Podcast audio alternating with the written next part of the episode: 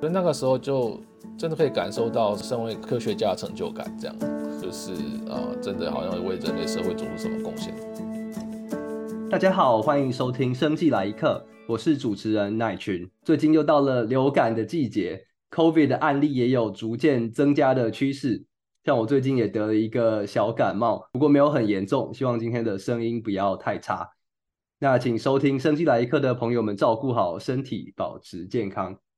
我最近在回想 COVID 大流行，其实心中想想会觉得，哎，这是好久以前的事情。但是你认真去数年历的话，其实也就是二零二一年两年以前而已。我想在世界各地的各位都有自己很鲜明的 COVID 记忆，而今天。生技来一课很荣幸邀请到任职于 TE-IVD Solutions 的 Alex 洪克璇博士。他在 COVID 期间负责开发轻便的 COVID PCR 快筛，我想大家对 PCR 快筛应该也是都记忆犹新。我很期待可以和他聊聊，在这段非常特殊的日子里，他如何带领团队打造这项非常非常重要的产品，还有后续峰回路转的旅程。我们欢迎 Alex。嗨，大家好，我是 Alex，很高兴今天能有个机会上生技来一课来啊、分享我的职业经历。那今天其实真的很高兴可以跟 Alex 来聊聊这一段就是自己很特殊的经历，而且也是和听众们的 COVID 的经验都非常的有关系。那在讲到 COVID 之前，我们可不可以先请 Alex 帮我们稍微介绍一下自己的背景？好的，没有问题。我是在大概啊二零一一年在 UCSD 拿到我的博士学位之后呢，啊、我做了三年的博士后研究，就进入业界。我在博士后期间做的是 non-coding RNA 的研究。但因为在这段时间之内呢，啊、因为我做了很多 protein-protein interaction 的工作，所以有很多的呃 protein biochemistry 的背景。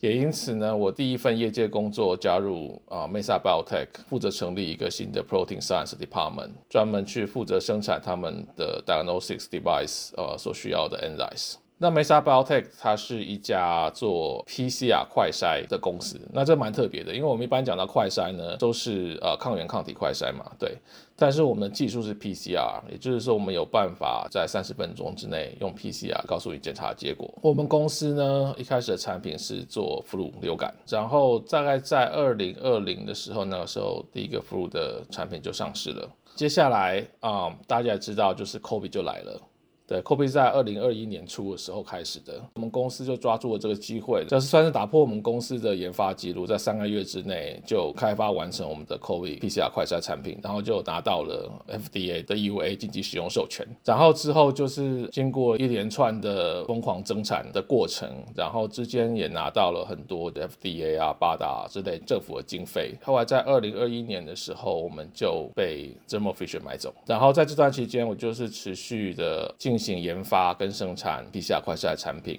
被快了之后，Delta、Omicron 又接二连三的来这样子，所以我们经过了很多疯狂增产，然后又疯狂减产的过程，像鱼鸟飞车这样的过程。那就是经过这段时间，然后在今年后来就离开了 Thermo，然后来到了 TE-IVD Solution 这个样子。OK，谢谢 Alex。哇，其实这一段这个待待会我们应该也会聊到很多，就是。在 COVID 这个期间，然后有一个全世界的所有人都需要用到的这样一个产品，就在自己手上。当然还有很多别的厂商在做，但是相信你们当时一定是做得非常好。有一个这么重要的产品在自己手上，然后你要负责把它在一个非常非常短的时间做出来，然后又要扩充它的产能去应付这个世界各地的需求，这个绝对绝对是非常困难的事情。而且我们待会我想应该也会聊到 COVID 期间有很多的供应链的问题，还有。各种 COVID 相关的问题，其实生产的过程上应该都是很大的挑战。在讲到这些挑战前，我们可不可以稍微再请 Alex 稍微帮我们介绍一下，就是你们那时候的产品？您刚提到是 COVID 的 PCR 快筛嘛，那可不可以稍微帮大家科普一下，说这个技术上和其他的传统的 PCR 方法，或是和抗体的快筛有什么样的不一样？那你们是怎么做到的？对，是这样子，就是呃，首先你因为 PCR 是非常 sensitive 嘛，然后尤其是像 COVID。或者 flu 是 RT-PCR。一般你要进行 RT-PCR 都是需要受过专业训练，然后你需要在呃特定的实验室里面用 thermal cycler 用 PCR 机器来做。所以这部分呢，就是除了你要受过专业训练之外，在特别实验室里面，然后整个 PCR 过程，因为尤其 PCR 是一个升温降温的过程，经过数十个 cycle，所以正常来说，一般 PCR 会大概。要可能要到一到两个小时才能做完一个 test 这样子。我们公司的产品的技术呢，是在于说我们有办法把整个 PCR 过程浓缩在三十分钟之内完成。那这中间当然是有很多我们公司专利的东西，但简单来讲，就是我们有办法把整个 cycle 时间缩短，尤其是在温度改变，就是说 denature 不需要升到九十五度 C，那这样子的话节省你很多的时间，然后再加上其他 enzyme 和 reaction optimization，所以我们就有办法把本来需要一到两个小时的 PCR 时间浓缩到三十分钟之内完成。那啊、另外一方面呢，我们不一样的地方在于，我们我们是做 point of care 的 PCR 快筛。什么是 point of care 呢？也就是说，你可以直接在医师诊间或是在药局，就是你去做 test 就可以现场完成的东西。也就是说，一般 PCR 就是我们之前讲的，它需要专业训练人员，它需要 CLIA lab，它需要有专门的实验室，中央实验室。对，那这样子就变成说，你的 sample 采了之后，你就是要送到中央实验室。那这样是除了花费很多时间之外，造成塞车。所以我们那个时候，COVID 一开始爆发的时候，不是大家检验，然后都是要很多天才能拿到结果嘛，好几个礼拜，就是会这样子。但是因为我们是 point of care device，我们是甚至是可以 portable device，所以不需要送到实验室里面去进行。然后它是一个 closed system，病人 sample 进去 disposable cartridge 里面，然后跑完之后就可以丢掉，所以就是可以免除把你的 sample 送到中央实验室这样处理这样的旷日费时的过程。那这中间当然是要归功于就是我们的 engineer，他们做了一个呃很好的这个我们叫它 duck 的 device，就是里面就有 program。所以你把你的病人 sample 放进去你的 cartridge 里面，然后 cartridge 放到 dock 里面，它就可以在里面自己跑，然后三十分钟告诉你结果这个样子。我们的快筛特殊的地方在于说，虽然它是 PCR reaction，但是在最后 interpret 你的结果是跟一般的呃抗原快筛是一样的，就是看你有没有那条线，target 那条线这样，所以是非常非常的方便这样子。对，了解。上次 Alex 有给我看你们当初做的这个产品。其实它看起来就很小台，我想观众如果搜寻 Mesa Biotech 的 PCR COVID test，应该就查得到。它其实就小小一台，它可以做到 PCR，又可以做到很快速的读出结果。我觉得真的是真的是很了不起的一个产品。那 Alex，您刚刚提到说你们花了三个月的时间就开发出这个产品，我想这个在这个生医仪器。这种 medical device 的领域应该是非常非常少见的一件事情，可不可以和我们谈一下这是怎么做到的？我们当初用了怎么样的努力，然后达成这个成就？对，我想我们呃有一点很幸运的是，在 Kobe 来之前，我们已经成功做出了我们 flu A B 流感的产品，所以我们已经有一个就是我们知道会 work 的 platform，然后这个产品也已经拿到 DA 510K 的 approval。也就是说他，已经拿到 FDA 正式的核准这样子。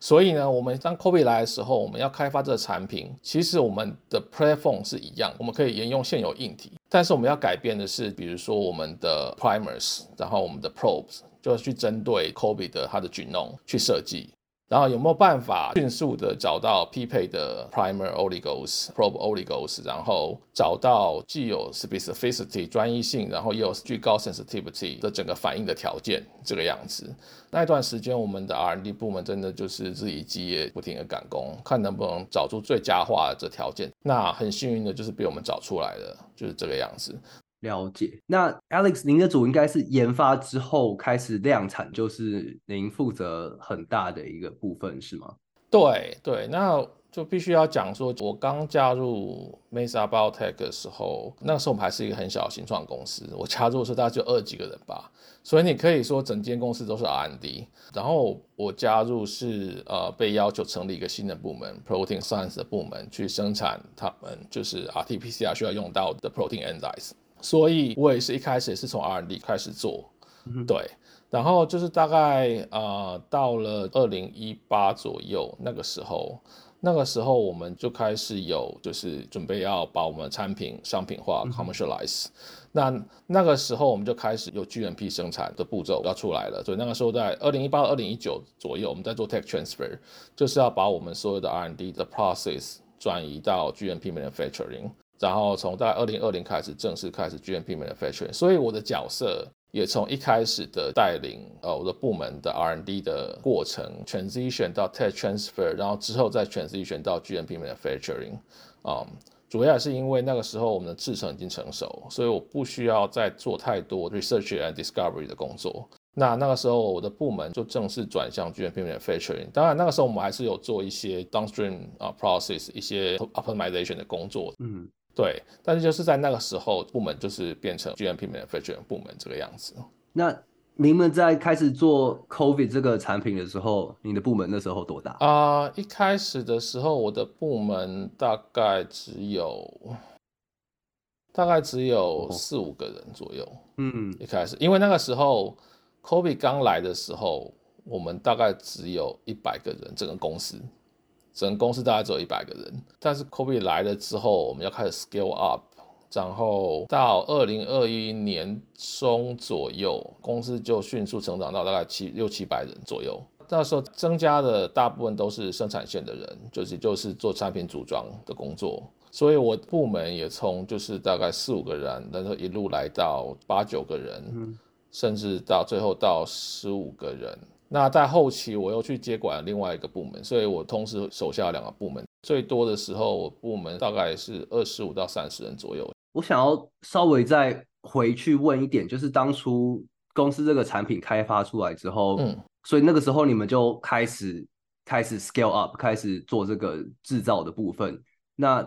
可不可以多讲一点这个部分的经历？因为我自己是非常的好奇，就是说，在一个这样子的非常时期中，然后。你手上有一个对全世界各地都很重要的一个产品，那你们是怎么做一些决定？然后你是怎么执行的？对啊、呃，基本上呢，因为我提到说，我们公司拿到 FDA 紧急使用授权之后，再来我们就是要进入呃大量生产，然后尤其是那那个时候政府给了我们很多资金，就是要让我们投资在增产的机器上面，然后以及招聘人手的部分。嗯、对，所以那时候整个公司每个部门都需要增产。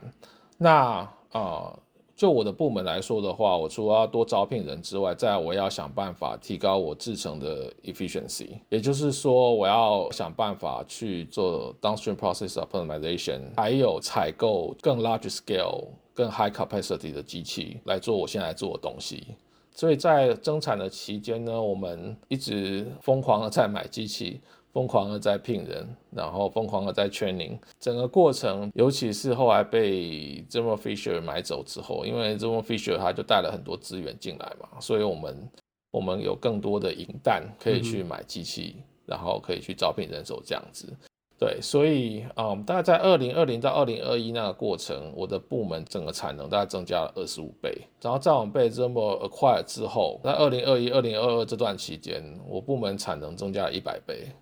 然后那个时候，整个公司的人数也从大概六七百人一路来到两千人这样子，对，所以其实是蛮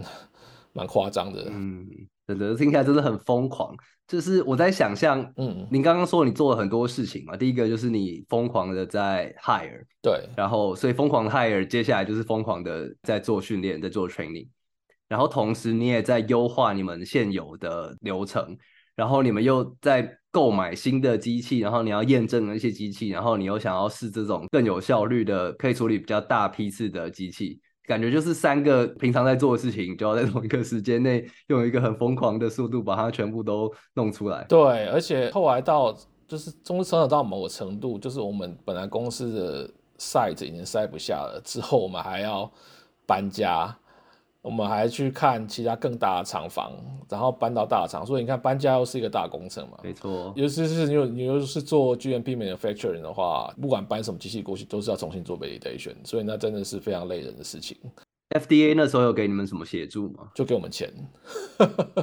哦，对，OK，这是很大的协助。对对对，那时候从从 FDA 拿了蛮多钱的，对，全部后来加起来大概应该有三四十 million 有。哦吼吼，对.对，当然不过当然也那个时候不是只有给我们公司，他们会评估具有潜力的公司，他们其实就是以标准，然后你可以送申请，然后他会去筛，从你看你们的产品表现去筛，嗯，筛到最后就几家公司这样子，然后给你钱这样。所以它就是一个 grant 嘛，你也不用给他什么回报，你就是把它做出来。对，但当然它会有 milestone，它的 grant 都有 milestone，比如说他会跟你说，OK，从现在到什么时候你必须要增产多少，像这样子，所以也不是说就一次就所有钱都给你，它是分阶段的给你这个样子。真的是，哎，就是很难想象，整个国家都把大量的资源都投进来做这件事情的时候，真的就是有很多突破性的进展会发生，就是很不可思议。对对，所以像 diagnosis，然后还有像疫苗都是这样，同样的道理。还有药啊之类的，对，真的。对，那个时候 Dr. Fauci 他就有讲嘛，他就说这不是一个考量 revenue 收益的投资，对，这个是就是完全就是跟时间赛跑的投资，用金钱换取时间这样。对啊，现在想到觉得就是。是个很伟大的一个历程啊，真的很不容易，也是大家面对很大的挑战，然后如何去回应这样子。对，所以那个时候就真的可以感受到身为科学家的成就感，这样就是啊、呃，真的好像为人类社会做出什么贡献这样。对，有有这个贡献很大的贡献，这个快筛啊什么的，真的我想大家都用了非常非常多次，不管是不是用 Mesa 的，其实就是。在做就是各位这些这些设备的 provider 都是很重要的，帮助人类社会运行的一个很重要的螺丝钉。这样，那我想问一下 Alex，我们刚刚提到一些当初你在做的这个快速增产的一些事情，你做了优化流程，你做了新的仪器，你做了很多新的招募。那你那时候遇到最大的困难是什么？最大的困难就是，当你要快速提升产能的时候，你要怎么去维持你本来的良率，这是一个很大的挑战。因为你要快速增加产能，就是你要优化你的 process，意思就是说，其实你是会增加一些你以前没有做的步骤，或者是说。你用了新的机器，用不同新的方法去做同样的事情，那这个时候你可能就没有办法维持像你以前一样的良率，那你就要去找出原因。说找出原因之后，你还要在很短的时间之内把原因找出来，因为你现在正在一个快速生产的过程，所以你中间是不能够停下来的。这个部分是最大的困难。那另外一个困难当然就是其他的 logistic 的部分，包括 COVID 期间供应链有很大的问题，因为很多产业他们都没有足够的人去生产嘛。嗯，然后另外一方面也是所有的做 diagnosis 公司都在买同样的东西，比如说 swab 就是那个棉棒，有没有采简体的棉棒？那到后来也是就大缺货。嗯，对，所以你当你买不到这样的东西的时候，你要怎么去生产你的东西？那比如说连最基本的 serologic pipettes，然后手套这些都买不到，那这个就是变成是一个很大的挑战。曾经好有一度我需 我还需要从 Amazon 上面。去买，比如说韩国来的手套啊，韩国来的 pipette 这样子。对，那那这是一个。那另外一方面，另外一个挑战是，就是呃，随着我们被大公司诟病，呃，大公司他们把自己的系统，然后它带来了很多就是我们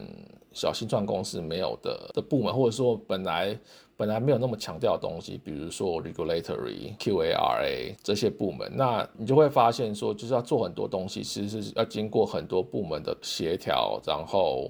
呃讨论、开会之后，才能决定说要不要这样做。比如说，好，我现在说 OK，我想要增加二十倍产能，那我说。我现在改变其中一个步骤，我就帮他达到。这个时候，QA 它就是必须要评估，就是 OK，你你现在改变这个步骤，那这样会不会对你产品 quality 会有影响？会不会对你产品的 stability 有影响？嗯哼，对。嗯、那这些东西就是需要 justification，然后或甚至需要 data 去 support 去改变这个 procedure。所以不是你想改就改，呃，尤其是你是 GMP manufacturing 情况之下。那 COVID 是比较弹性，是因为 COVID 它是经济使用授权，所以你是可以适度的做一些改变，而不会影响到你的 EUA 的 validity。嗯，但是还是很多东西都是需要跟其他部门讨论，然后要想办法 persuade 他们说，OK，我这样改是没有问题的。最后一点当然就是训练嘛，你要如何在短时间之内招募大量人手，同时又可以给他们完整的训练啊，这也是一个挑战。那啊，我比较幸运的是，我的 lab 已经有建立好一个比较好的训练系统，就是说，我所有东西都是，比如说我会把不同的东西交给不同的部署去负责，然后每一个不同 project 都有一个 lead 这样子，那就由这个 lead 下去再去做 training 其他人这样。那所以我的部分算是蛮顺利，但是其他部门可能就没有办法那么顺利。哎，我这边想要回到你刚刚讲的第一点，就是说在破产的时候要同时保持良率。我想这个也和第二题你讲的这个供应链的问题，我想也是有一点点相关吧。就是你换了新的供应商，你换了新的 pipette 或是你的仪器的话，你应该也要做一些验证。对。所以那个时候我，我我想你应该花了蛮多心思在想办法优化这个验证的流程嘛。那个时候有做了什么？你觉得比较有效率的方法来处理这样子很多的状况？对，我那个时候，因因为每样东西你引进新的仪器或引进新的流程，都是需要做 validation。那我那个时候就是培养 team 有专门在撰写 validation documents 的人，以及做呃 validation process 的人。这样子，因为你做 validation，通常你是需要 validation engineer 来帮忙你做这些事情，但是在所有的部门都需要做 validation 的情况下，变成说 validation engineer 其实是很稀缺的。那个时候我就先鼓励我呃部署对 validation 比较有兴趣，就鼓励他去跟这些 validation engineer 学习。这样情况之下，我们有自己的做 validation 的 documents specialist，然后 process specialist 的话，我们部门自己推进 validation 速度就会变快很多。那这是其中一个优势。另外一点是，就是我们部门的做的东西其实是制成本身是很成熟，所以也就是说，即使你改变了一些 process，或是你用了一些新的 equipment，通常良率不会受到太大的影响。嗯，当然还是很多需要注意的地方啦。对，那那但是因为这部门算是我一手建立起来，所以。Protocol 几乎最初的版本都是我写的，所以就是我很清楚它的 in and out。那这样这样子的话，就是要做 optimization 或是要做各种改变，就是会比较容易去做 troubleshooting 这些呃这些这些事情这样子。嗯，了解。对，我想哇，这边有两个蛮关键的部分。第一个就是你都懂，因为部门是你建的，所以一开始就很 hands on。我们就很怕遇到，譬如说主管，然后主管位置太高了，他都不知道基层在做的事情，有时候。他们想的和实际上可以做的事情就会差很多。那至少您在当时就没有这样子的问题嘛，因为你全部都自己做过。那再来就是这个，其实也我想也和您开始提到招募人才之后的的训练，你也是有找到一个。部门的同仁来负责很多这个训练的工作，所以其实我听起来你也花了很多心思在怎么 enable，怎么让你的团队的成员可以独当一面去处理，不管是人才训练或是在验证上的这些工作，所以你可能就是可以把时间花在一些真的很棘手的问题，然后就可以相信您的同仁让他们做，这样的话可能效率也比较高。对对，我觉得可以建立这样的系统是很重要的。就是像我的部门，我会 assign 一个人，就是我叫他 lab captain，就就是他等于是实验室的小总管，把他想象成 lab manager 也可以。嗯，对，这 lab captain 通常是经验最丰富的，呃，资历最深的。然后他的下面，我再会不同 project 再有一个小的 lead 这样子。对，所以这样子就是一层一层一层这样下去的话，就是变成说你要新的人进来要训练，都会有既定的 process，然后会有层层负责。那这样子的话，就像你讲的，我才能够集中心力去做其他的事情。其实我后来的几年，几乎每天都是在开会、写 email 这样子，很少很少真的进实验室。对，那就是很庆幸，就是我就是有一个棒的团队，他们下面事情会会好好做好这样子。真的好，很棒的团队，后来就被。Thermo Fisher 收购了，就是你那时候很震惊吗？你那时候听到这个消息的时候是，是你有参与这个决定吗？还是怎么样？没有，其实这这些收购都是在业界都是非常神秘的，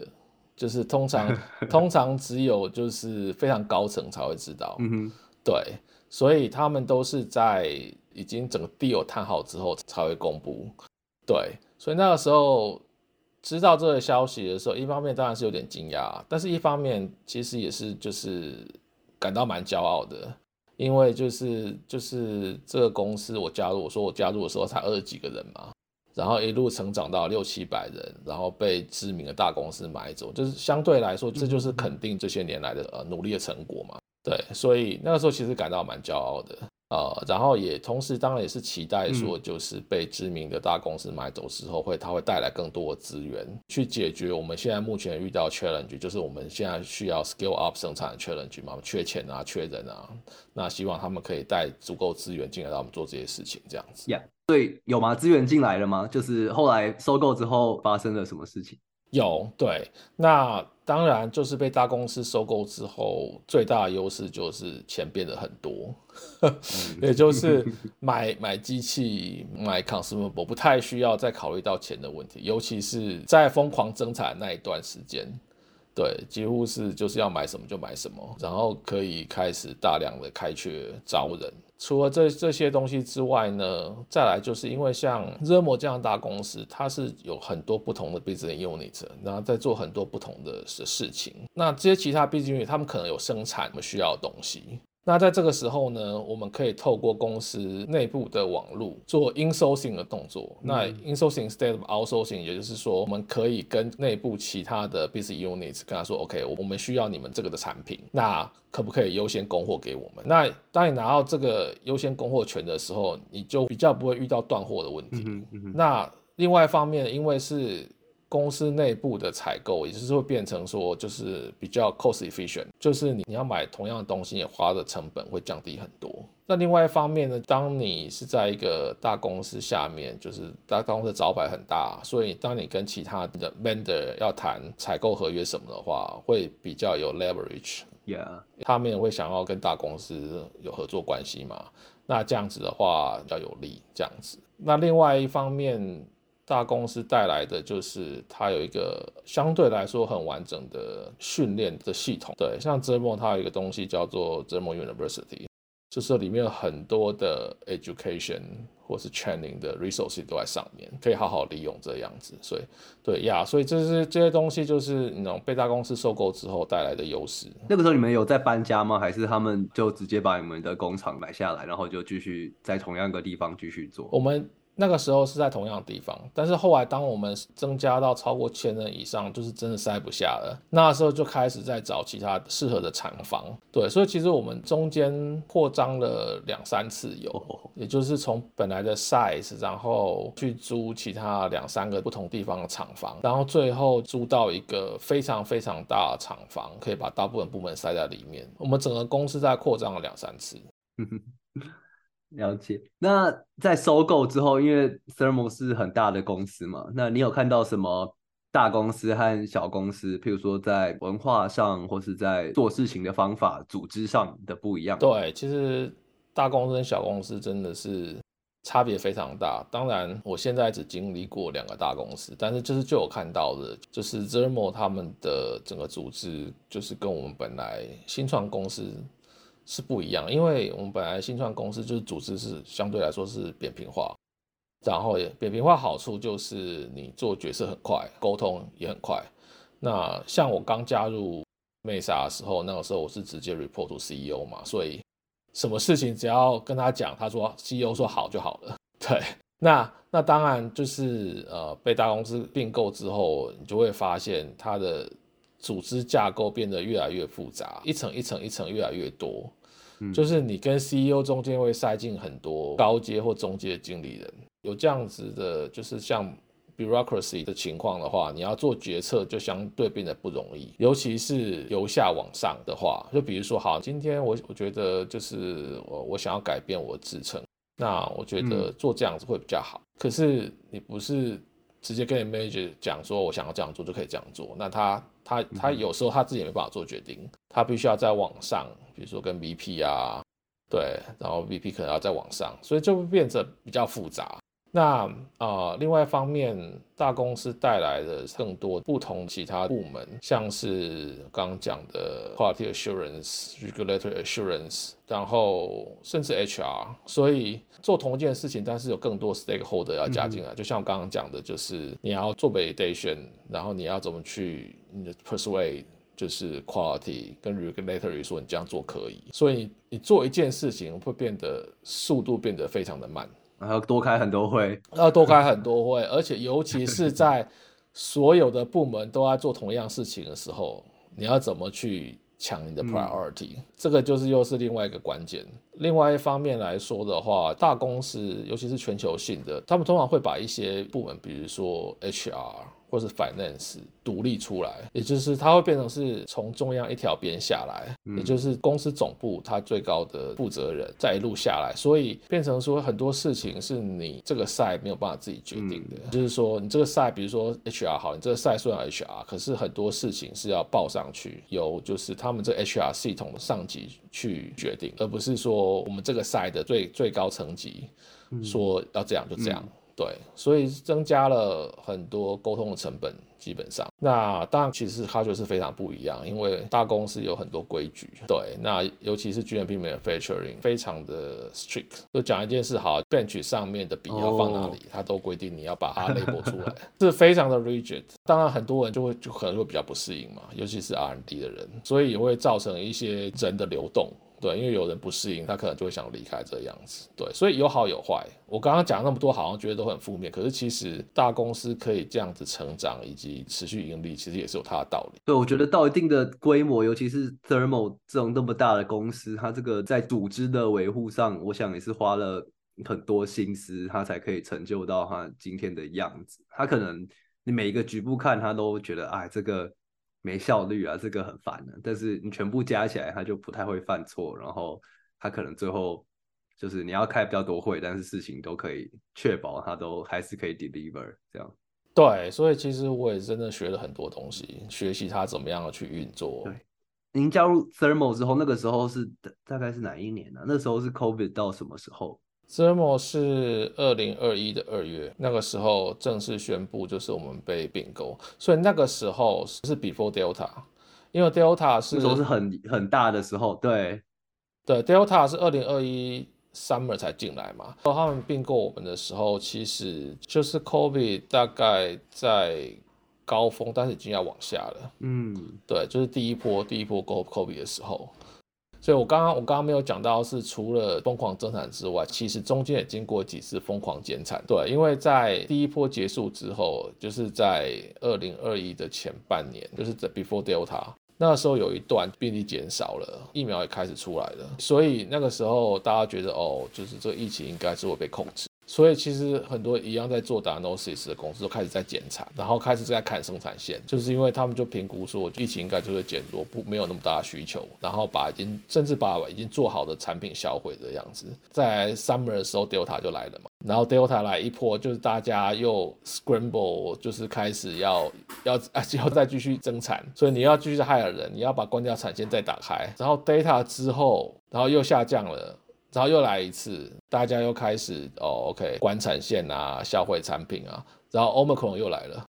，Omicron 是大概在二零二一十二月那个时候第一例在加州发现的嘛，然后后来就一发不可收拾，所以那之后又是一段疯狂增产。所以在这段期间，你就会发现，就观察到，就是像这些公司，他们是怎么样去做这些 business decision。他就是预测说之后不会有那么多的需求的时候，他就会很果断的裁员的裁员，然后关产线关关产线，然后减少仓储压力。就是他宁可做了这些，然后之后如果要在增产，它在增产。尽管说那个时候会很慌乱的，要在很短时间在增产，可是现在倒回来一次，它应该还是会这样做。所以这也是我这段时间学习到的东西，就是他们怎么样做他们决策这样子。我想这个 现在在生技业业界的听众朋友们，可能也是非常的有同感。最近生技业这一两年就是在一个比较。下行的一个周期，很多公司就是一直到我们录音这一阵子，可能这一年来都三不五时会听到一些蛮大规模的裁员，或是公司就直接收掉等等的一些消息。那我想 Alex 在 COVID 的时候，那个也是很很疯狂。你刚刚讲到说公司会做一些很果断的减产啊，或是一些减少成本的事情。其实我我我想多听一点，就是你你那时候看到了什么？就是譬如说在公司的角度，公司看了什么事情，然后他们怎么做出这些决定？对，他们公司就是会预测接下来市场会怎么样改变。嗯、当然，他们是根据现在的 COVID 来讲，哈，就是看现在 COVID 的 trend，它的病例有没有下降，确诊数有没有下降，病情严重程度如何，去判断。当然，这也不是百分之百准确，可是他们就是根据他们现在手上有的 data 来去做他们的决策。那另外一方面也是他们的财报也是很重要的，Yeah. 就是也就是说他们对比如说就是下 quarter 的财报预测是怎么样子。那因为很多公司都是在宣布财报之前进行人事调整，他们就是要跟股东负责。嗯这是公司在财政上考量，也许没错。可是你是在如果你执行面这一方的话，你就会很痛苦，因为因为变成说你要非常的 flexible，你要非常有办法去很快速的 pivot，很快速的去应变。就是好，比如说公司现在说要减产，那我们现在就是要赶快要想说，OK 要怎么减产？那如果要如果要裁员的话，要裁哪些人？那减产的话，那我们我们一些原物料要怎么处理？像这个样子，对不对？那现在如果说好，现在要增产，嗯、那我们我们现在就是要要怎么样，就是重启我们的产线，对不对？要怎么样去在临时找那么多人？我们的生产线在减产跟增产之间，通常都是几百人上下在跑，所以这个时候你就是 HR 就很重要嘛，你要怎么去找这些 contract worker 去做这些事情？那至于你自己的部门的话，你要时时刻刻去注意公司在走的方向是怎么样子。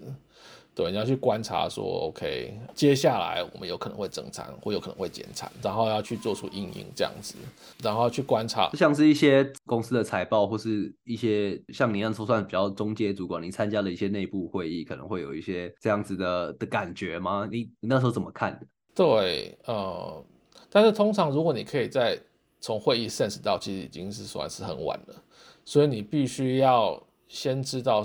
你要先观察市场的改变嘛。对，因为因为就就举例来讲，COVID 来讲好了，你要去时时注意说，就现在 COVID 疫情变得如何，确诊数是往上还是往下？那如果说好，确诊数往下了，那这样是不是代表说会有那么多人需要做 test？这样子是不是对你公司造成冲击？那另外一方面就是看业界里面其他公司有没有做什么动作。比如说，好，同样做 COVID test，有公司开始在裁员了，那这样子说不定我们公司也会做同样的事情。如果是这样的话，你就要提早做准备。我那个时候带了两个部门嘛，所以针对减产之后有可能裁员，我的因应措施就是让两个部门的人做 cross training，就是让他们去学习另外一个部门的业务，这样子。那这样子，如果有个部门会受到比较多的冲击的话，那我还可以把人手调到其他部门去。这样子的话，就是除了说可以某种程度上保住你下面人之外，另外一方面也是让我们的团队更有弹性。就是你可以跟你的上面人说：“嘿，你看，就是我下面他不但可以做这个，也可以做那个，所以我们是有价值。就是基基本上就是要给上面人看你部门的团队价值在哪里。”而且因为大公司有个部分很重要，是我刚刚前面讲的，就是它有很多其他 business unit，所以你正在做的事情，它可能有其他 business unit 也可以做一样的事情。那他当然考量说，OK，去公司的其他的 business unit 买这个东西的成本还比你自己做低的时候，那你就会有危险。所以你要常常去思考这些事情。那其实我我想在这样子减产的时候，我觉得。哎，减产这个对士气很伤啊！就是你的同事一个一个就不见，然后你也不知道你会不会有一天就收到一个 email 说你明天不用来了。其实这个对员工来说应该是压力很大的时候。那您当初就是在带领这样子的团队的时候，你有做什么事情去想办法？虽然说公司的大策略是 OK，我们要减产，但是你做了什么事情让你的部门至少还可以大家相对安稳的把自己该做的事情做好？嗯，对，我觉得就是。像你讲的，稳定军心是很重要的。也就是说，当就是整个公司的整个气氛不是很好的时候，首先呢，我觉得 transparency 是很重要的。也就是说，你要让下面人知道，说就是现在公司的走向是什么样子。就是在某种程度上，当然是在你可以讲的范围嘛。但是，当你的 transparency 越高的时候，嗯哼，相对来说，你会让你的部署、你的团队会。相对会比较安心，也就是说，我的 manager 他知道的事情，他都会跟我讲。嗯，那另外一方面，当然也就是说，比如说我听到什么比较负面的消息，我也可以选择适当的，就是让他们知道。对，当然不是跟他们说，OK，我觉得我们我们部门有人要被裁，当然不是这个样子，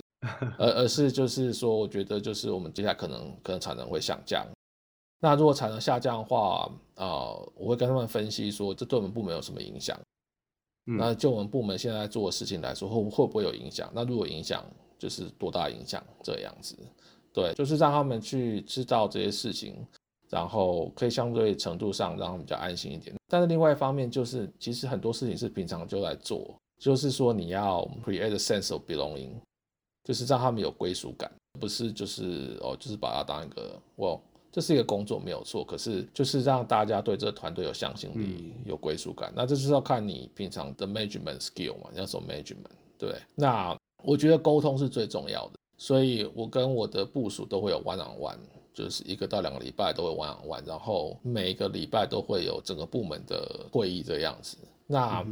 透过这些会议，除了说知道说我们部门现在表现进度怎么样之外，另外一方面也是让他们知道现在状况怎么样，然后我从 upper management 听到什么样的事情，及去询问他们有没有什么困难，有没有什么需要我的 support 的地方。对，因为像跟我的部署 one on one 的话，我都会跟他们说，这 one on one 最重要其实不是 check 你的 progress。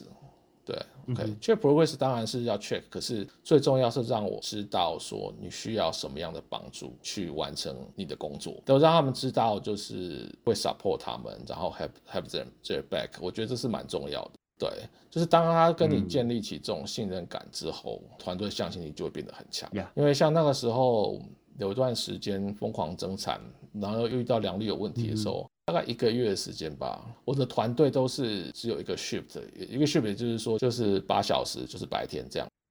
所以在那段时间，那一个月的时间，大概做了大概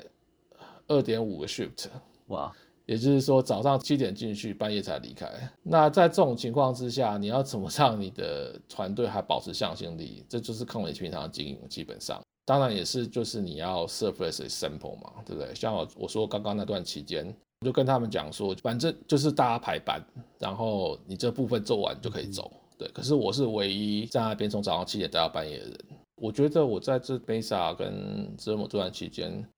学到最宝贵的东西，其实是 management skill、leadership skill。对，怎么去带一个团队，怎么让他有向心力，然后呃，怎么样去去完成，就是就是 department goal 这样子。对，嗯，我想你在。譬如说，在 Mesa 或是后来转到 Thermo，其实这样也是不同的文化、不同规模的公司。其实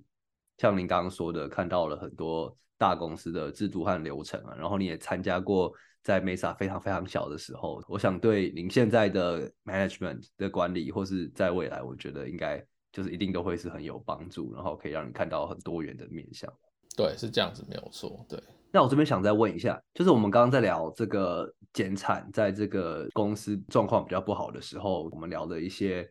公司的考量，我们聊的一些身为主管可以怎么领导自己的团队度过这样子的困难的时候，那那我也想问一下，对于一些呃可能是比较基层的业界人士来说，那你要如何预先准备，然后要怎么应对这样子的变化，在这个景气不好的时候？嗯，对，我觉得第一件很重要的事情就是要随时准备好你的履历，然后你要不定时的一直更新，这样子万一有什么人事变动，你就可以马上把你的履历稍作整理之后就可以丢出去，这点是非常重要的，因为这除了说万一有人事变动，你可以马上丢履历找工作之外，另外一一方面也是维持你在，比如说你在 LinkedIn 上面的曝光率。这样子，因为也会有 recruiter 去看你的 profile。那如果你有都有在更新的话，那那自然就是会有就是 recruiter 他可能觉得说，哦，你你这个履历看起来适合他现在要找的的人的话，他就会联络你。所以这就是就是多多个机会。那另一方面就是呃持续开展你的 network。对，其实业界来说 networking 是非常重要的。相信大家都有听过，就是找业界工作其实。有没有 internal referral？有没有内推是差别很大的。业界就是大家习惯去找认识的人，或是认识的人认识的人这样子。他们比较喜欢找 reference 的人。所以当你有不错的 network 的时候，你要找工作的时候就用得上。那呃，以我自己本身来讲好了，像我那个时候决定离开 z e r m o 在找工作的时候，呃，几乎只锁定我有 internal referral 的 job 才丢。是因为我觉得乱枪打鸟的效率很低，我大概后来大概只有丢了大概十二十三个工作，嗯，最后拿到三个 offer，听起来感觉很多，就是比例很高，但其实是因为我锁定的都是有可以内推的工作，那几率自然就比较高。所以就是你要怎么去开展你的 network，然后去维持你的的 network，其实是很重要的。然后另外一方面就是你可以在工作之余主动去学别的东西，也就是说。去开展你的技能树，多点几个技能起来。像比如说，呃，我刚好提到，我有培养一个部署去做 regulatory 的东西，他就后来就变成我们团队的 document specialist。嗯，那所以这是他之后在找工作的时候，他就可以，因为他本来是 scientist 嘛，他就可以不用再去找 scientist 工作，他可以去找跟 validation 比较有关的工作，而且这也是他想做的。嗯、那他后来也顺利找到这样的工作，有其他的部署，他去上 project management 的课。嗯然后去拿 certificate，但他后来也就是顺利的去找到了 project manager 工作，所以去学一些就是你本来没有技能，然后可以把这段放到履历上，这是其实是其实蛮好的，尤其是当你有在考虑做 career transition 的时候，这个是蛮重要的。所以 Alex，您提到了，我想第一个就是随时准备好嘛，不管是像履历之类的事情，就是让自己。很快就可以应变这样子的变化，然后技能方面如果有比较多元的技能的话，可能在在职场上就可以有比较多选择，或是说也可以在一个工作上培养下一个工作的技能。如果你发现说这个你的副业工作上的副业比自己比较有兴趣，或是更适合的话，也是一个学习的方向。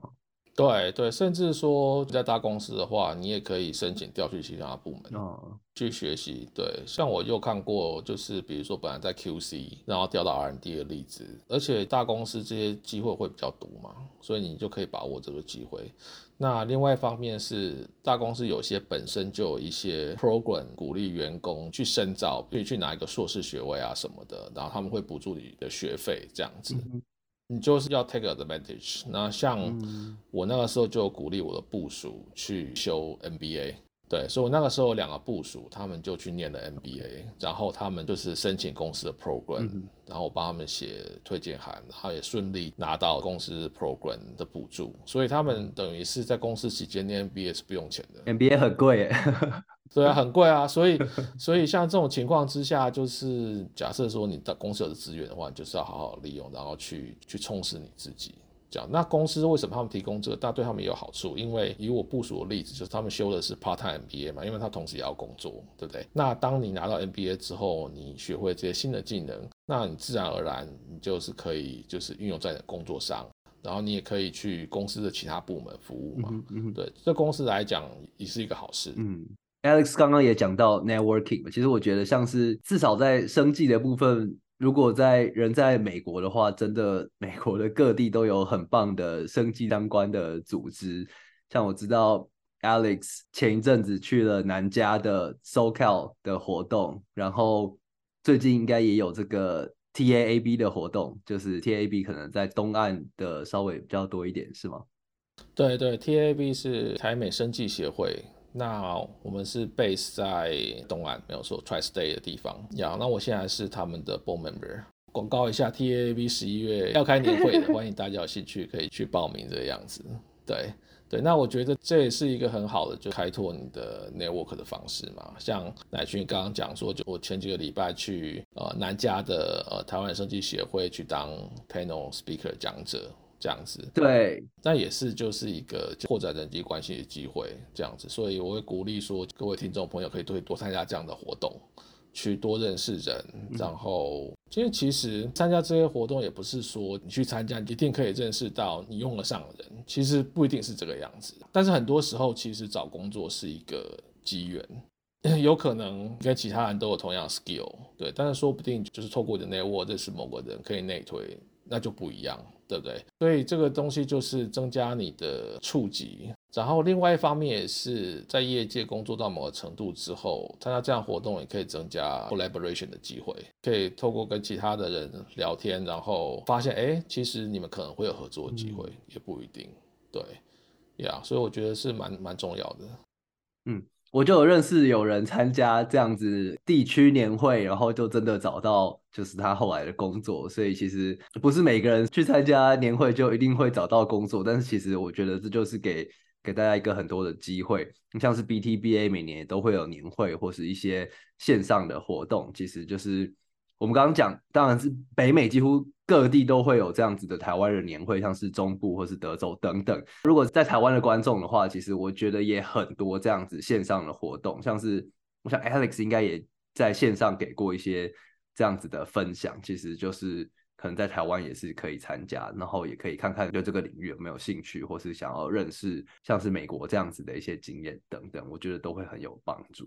嗯，对啊，没有错。我 COVID 期间也给了大概三四个、四五个微宾啊所以我觉得 COVID 虽然是一件对人类有很大冲击的事情，但是同时也让我们体会到说，哦，其实这个世界是没有边界的，可以透过 webinar，也可以透过网络，就可以跟全世界人交流这个样子。嗯哼，我们又回到 COVID，其实我这边有一个我刚刚很想问，但是没机会问的，就是 Alex，您在 COVID 期间应该是少数可以光明正大出门的人。这个这个感觉是怎么样？是一个非常奇妙、一种非常不现实、surreal 的经验。就是那时候 COVID 一发生，然后很严重的时候，呃，加州政府就宣布 shelter in place 嘛，就是大家都要在家里不能出去嘛。但是因为我们是做 COVID test 非常关键的产业，所以我们一定要出门去工作。那、嗯、那个时候，我们公司甚至就帮我们准备好一份 statement，让我们印出来带在身上，就是万一有警察把你拦下来说你怎么现在在外面乱跑，之后给他看，就是说证明说我们是 critical industry 这样子。那就是开车在路上，然后路上都没有车，没有人，嗯、然后高速公路都没有塞车，是一个。非常 surreal 的经验，这样子，然后呃，然后甚至就是那个时候，就因为大家都在家里，大部分人都在家里嘛，然后我那个时候甚至还跟我的小孩在，就是我们社区停车场打网球，对，因为大家都都没有都，因为都没有车吗？车子都在停车棚，都没有人要开车出去，没有车进进出出这样子，oh. 对，所以是一个蛮，我觉得。这是应该是这辈子应该应该很难得再有经验，也希望不要再有了。但是但是是一个对，对，不希望再有，真的是一个非常难得的经验，这样子。是的，OK。那 Alex，但是后来后来你就没有继续待在 Thermo 了。就是我想问一下，那时候你是怎么样的考量？然后你怎么选择下一份工作？就是现在在 TE-IVD Solutions 的工作。对，嗯，因为我这样算一算。从加入 Mesa 到后来被 Thermo 买走之后，这样前前后后等于是我在同一间公司做大概八年的时间。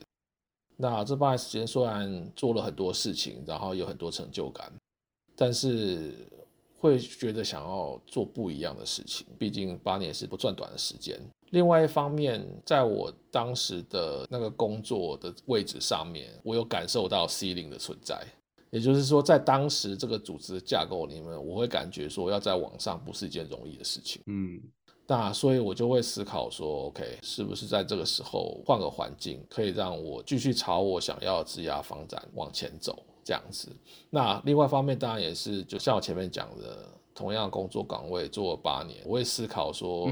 就我现在的职业发展的路上，我是不是想要可以走一些比较不一样的路这样子。最后一点，当然就是因为 Omicron 之后，整个疫情就是大幅度的下降，感觉疫情有渐渐受到控制嘛。那像这样的情况之下，那你就会面临到大规模组织重整问题，因为当你的市场需求没有那么高，像就像我前面讲的，公司就会减产，就会开始做人事的调整。啊、呃，那你就要预先先做好准备嘛。尤其是你之前已经看过 Delta 来之前，以及 Omicron 来之前发生过什么事情，那你当然就是心里就会有个底嘛。所以就是那个时候就觉得说，OK，那现在这个是一个时机，可以想想看下一步要怎么走。这样。那后来你怎么寻找这？我猜你应该也不是说哦，下一步我就想好，你就直接跳过去了。你应该也是做了一些探索。然后你刚刚讲你也面试了超过十间公司嘛？你怎么一步一步的决定自己的下一步，对，我那个时候会回头想说自己接下来想要做什么样的工作。比如说好了，我的职涯的开端是做 science，就是我就是个 scientist. 然后带领一个一个部门做 scientist 事情这样子。那但在后期的时候，我又接触到 management，也就是我变成一个 manager，、mm -hmm. 然后然后去管理整个部门这样子。那我想要做什么样的事情？我还是想要做继续做 hands-on scientist 吗？还是我想要转到 management 的 track？. 对，因为就像我前面讲的，就是我觉得这几年来我学到最宝贵的东西其实是 management skill、嗯。那我也会觉得说，OK，放掉这个部分会蛮可惜的。那但是在另外一方面，我也在思考说，OK，我本来是在所谓的 IBD in vitro diagnosis，就是做检验的这 industry 里面，我要不要趁这个时候去转换？去不同领域看一下，所以我那个时候在找工作的时候，我比较有锁定 management position，或是 leadership position，然后我不排斥找一些跟我本来不一样的产业。所以我后来像前面讲拿到三个 offer，那第一个 offer 它是一家 therapeutic company，他们是做 cell therapy，嗯，所以就跟我本来的产业是差蛮多的，对不对？那如果我到这个产业的话，如果我我去了这家公司，就可以等于是把我转换到另外产业里面，那可以去学习新的事情。那这个公司给我的 title 是呃 principal scientist，那我就有机会带领一个团队。那甚至他们有说哦，之后他们想要成立 GMP 的产房。那因为我有 GMP manufacture 的经验，可能说到时候我也会变成说就同时兼顾 R&D 跟跟 GMP manufacture 这个样子。那所以就是相对来说，这就是一个可以去到跨足不同的产业，但是又充分运用到我本来之前的经验。那我第二个 offer 是一家很大的专门做 reagent 的公司，也就是这家公司他们有上千个 reagent 的的产品，但是他们没有要做自己的 product。比如说好了，他们有做给 cell therapy 用的 reagent，可他们自己没有要 cell therapy，就是完全是一个供应商的角色。这家公司要给我的 position 呢是呃，因为他们虽然有很多的产品，可是大部分都是 for research use only。嗯那他们想要逐渐的把这些产线都转到 GMP manufacturing，所以他就希望我去他们公司，就是带领一个这样子转换的 process，嗯、去 oversee 这个 process。那如果去了这个公司的话，呃，我预期我会需要处理非常多 regulatory document 的东西，坐班工作的时间会多很多，多非常多。那这部分当然就是跟我之前经历有关嘛，就是因为我从 R&D 到 Tech Transfer 到 GMP Manufacturing 到 Skill Up 都经历，所以他们也是希望可以借重我经验去做这样的事情，这样子。第三个 offer 就是我现在啊、呃、来到的 TEIBD Solution 的 position。目前这家公司它是一家 CDMO，就是代客研发生产的公司。这个 position 呢，它是要负责成立一个新的部门，本来没有这个部门，然后希望我去到他们公司去建立这部门，帮助更完整他们的 portfolio，因为他们希望提供给客户一个 end to end 的 solution，也就是从一开始的研发到后来的 tech transfer 生产，然后到最后的 clinical trial，我们公司都可以帮你处理。所以他们希望我。去担任这个的主管，去补足他们这一块。嗯哼，嗯哼。我现在负责部门是做 lab validation 跟 bioassay integration。那如果这部门有做起来的话，那他们就不需要去 outsourcing 这部分给别的公司做，让他们可以真正的提供一个 end-to-end 的 solution 这个样子。我会接受这 offer，主要原因也是因为成立新的部门是一个很 exciting 的 challenge。那我当初开始加入 Mesa 也是被邀请去成立一个新的部门嘛，所以我必须很坦白说，在那个时候，不管对我或是对当时就是 Mesa 老板来讲，都是个高风险的 gambling，因为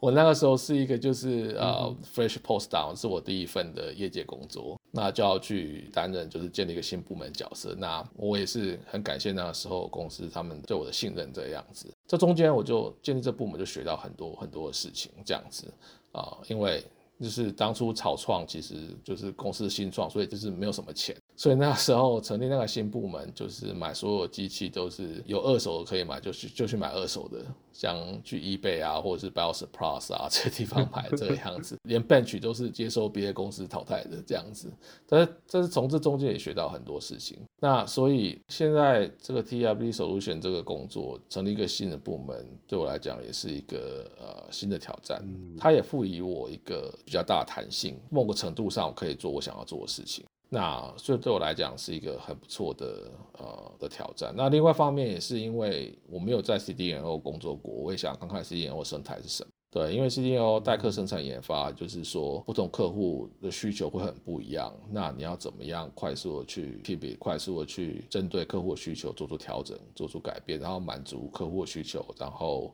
在 time 之前做出成果。这这方面是我觉得是我想要好好学习的部分。Yeah。我相信会很有趣，也是新的挑战。对，Alex，最后一题就是，我想请问您说，你已经即将进入这个 biotech 生技业界十年，所以我想这是一个很巨大的里程碑。我们也没有那么多个十年，所以接下来这个三到五年，就是这个中短期，您对自己有什么样的期许还有目标吗？对，我想短期内当然就是把这个部门建立起来，然后期许我们可以对公司带来贡献，然后可以帮公司找到新的客户，然后扩大公司的客户的版图这个样子。中期来说，这份工作会让我接触到很多的 new product development，因为我们 CDNO 嘛，所以我们很多部分是要帮顾客去开发他们的产品。就当然，大部分情况之下，顾客会有 prototype，可是我们要帮他们优化。帮他们想出更好的 solution。我觉得很有趣一点是，就是我现在加入这个公司，这公司大概大概有百分之至少在我这个 side，大概有百分之九十都是 engineer。也就是说，跟我以前工作环境非常不一样。以前工作环境有很多 scientist，可是这个公司有很多的 engineer，然后他们他们的 strength 是 microfluidic，就是微流体。所以，我可以透过跟他们的合作，以及跟他们一起参加跟客户开会，去学到更多我本来不是那么熟悉的东西，包括 device 设计啊这些东西。那我会期许说，在中期来讲的话，我可以好好的学会这些东西，然后提供其实我的想法的 idea，然后帮公司可以更好的帮客户去开发他们的产品。另外一方面来说，就是因为我现在 position 是除了说负责研发生产之外，另外一方面也要负责其他不同层次的东西，比如说像是 revenue。比如说，像是跟 commercial team 合作做市场开发，所以需要处理更多不同 label 的事情。那从这中间呢，呃，我想要培养可以更开阔眼界，然后对整个产业以及公司的运作会有一个更通盘的了解。用现在这样子给我的环境去学习，这样子呀然后就就是去 prepare 我，就是 for 那种五年之后另外一个 maybe 职职涯转折也不一定。呀，yeah, 我想也是符合您刚刚说的，就是在现在的环境学习，然后让自己有更好的、更多元、更多层次的眼光，然后可能接下来可以往更 leadership 的职位，或是说到时候您有兴趣的部分，再往那边做前进。嗯，对对，好的。那今天很谢谢 Alex 来跟我们分享自己在，我觉得这个很特殊的经验，在 COVID 期间这样子打造一个这么重要的 PCR 快筛的产品，然后很多不同阶段的疯狂的增产，然后再减产，然后再增产，再减产这样子的过程，我觉得是是很奇幻的一个旅程。然后当然也是对像 Alex 说的这个科学家对社会的贡献，其实也在这边充分的体现出来。我觉得真的是一个很精彩的一个。的一个经验和故事，那我们也聊到很多，像是 Alex 在这个带领团队的经验，怎么去管理这个团队，然后怎么去赋予自己的嗯同仁一些责任，让他们可以一起把这个该做的事情做出来。然后还有 Alex 很多在这个管理，还有一些我们这个可惜是 transferable 的技能上的一些想法，那我自己觉得受益良多，非常的精彩。那再次感谢 Alex 来到生技来一课上我们的节目。那如果喜欢我们的访问的观众，也是希望大家可以有机会的话到，到呃你所使用的 Podcast 平台，像是 Apple Podcast 或是 Spotify 都有这个。评分的功能，那请大家给我们五颗星，给我们一些回馈。然后，如果像 Apple Podcast 的留言的话，我们也都会看。如果是不同的平台的话，也是很谢谢您的收听。那今天的访谈就到这边，谢谢大家，拜拜。生技来客 Moments in Biotech 第四季由 BTBA Boston Taiwanese Biotechnology Association 制作。我们感谢国科会和驻波士顿台北经济文化办事处科技组的赞助。本季主持人有陈乃群、刘俊、许佑田、纪威佑、何义云、Phoebe、蔡涵婷。